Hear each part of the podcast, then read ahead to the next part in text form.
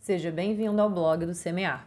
Meu nome é Jade Brant e o artigo de hoje fala sobre como tornar seu dia mais produtivo e a manipulação de alimentos mais seguras com o 5S, publicado no dia 15 de outubro de 2021 e escrito por Clara Takayama. Você já ouviu falar de 5S? Torne o seu dia mais produtivo e manipulação de alimentos mais segura. O que é 5S? O 5S é um método de organização originado no Japão consiste na incorporação de cinco sensos, sendo eles Seiri, senso de organização, Seito, senso de arrumação, Seisu, senso de limpeza, Seikitu, senso de saúde e higiene, Situke, senso de disciplina. A abrangência dos 5 S é tão grande que é aplicável em qualquer ambiente seja o seu próprio guarda-roupa ou até mesmo uma fábrica de parafusos, trazendo eficiência e produtividade para todos. Mas se engana quem acredita que o 5S é uma grande faxina. Inclusive, quem limita o método ao aspecto físico perde boa parte do que ele pode oferecer, a mudança de valores. Não é à toa que a metodologia 5S é vista por muitos como um estilo de vida, que preza pela organização não só do espaço, mas também das ideias. Afinal, um ambiente organizado propicia uma mente organizada e o oposto também é verdade. Talvez você até já tenha incorporado no seu dia a dia algumas, alguns desses sensos, ou talvez nenhum deles. De qualquer forma, saiba que o 5S exige transformações profundas e a metodologia passa a funcionar plenamente a partir do momento que somos capazes de internalizar todos os cinco sensos como parte da nossa filosofia de vida tornando sua aplicação um comportamento fluido e natural. Mas para isso, precisamos começar de algum lugar, certo? Então, que tal iniciar a aplicação do 5S na cozinha da sua casa?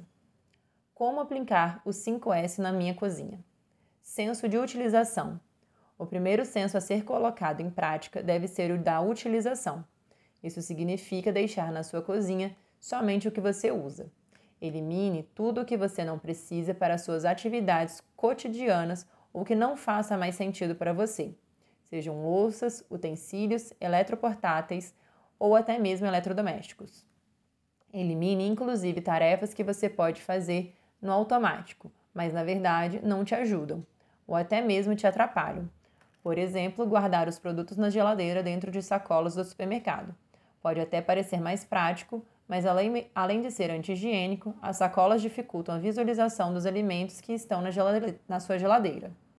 Ao fazer isso, você não tem tanto controle do que você tem armazenado e estes produtos podem acabar estragando.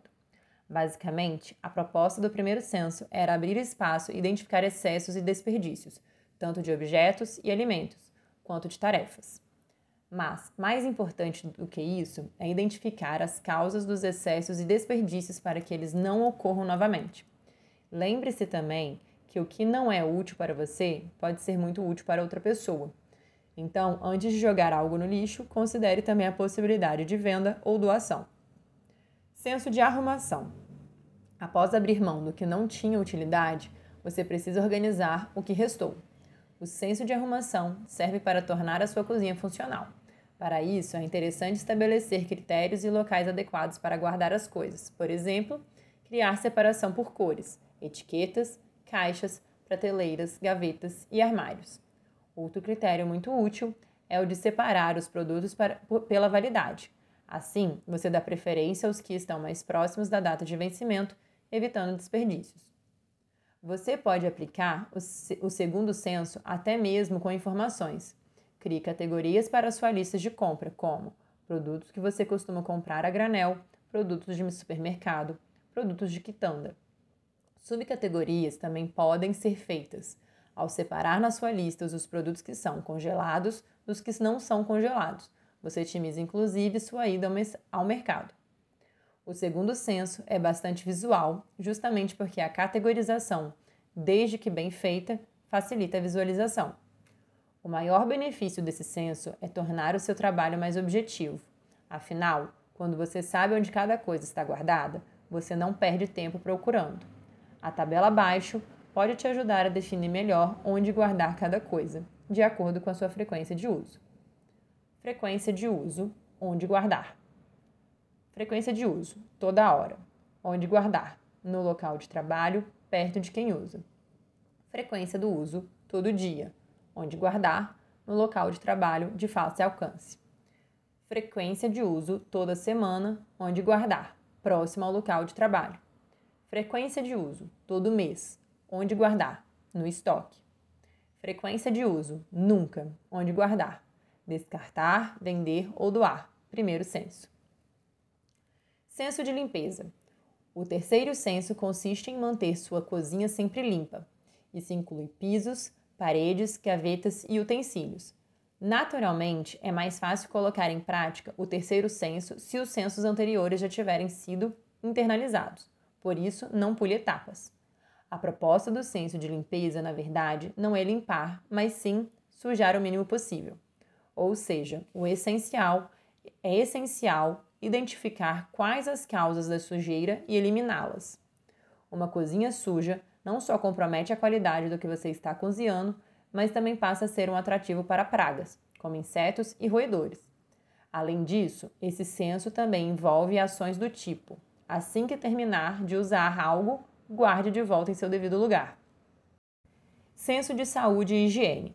O quarto senso vem para dizer que não basta apenas ser, se preocupar com a organização do ambiente. Também é de suma importância que cuidemos da nossa higiene pessoal. Por isso, é interessante que, se sua cozinha disponha de um local apropriado para a lavagem das mãos, bem como toucas, luvas e aventais. Além disso, é necessário garantir que esse espaço não prejudique a nossa saúde, tanto física quanto mental. Sendo assim, sua cozinha deve estar adequadamente iluminada para a realização das suas atividades. Da mesma forma, pia, fogão e bancada devem estar ajustados à altura de quem os utiliza, para não prejudicar a postura do corpo. O senso de saúde pressupõe, acima de tudo, que você encontre um equilíbrio entre suas atividades cotidianas, suas atividades de trabalho e suas atividades de lazer. Senso de disciplina. O último senso, e provavelmente o mais difícil de colocar em prática, é o senso de disciplina, ou compromisso.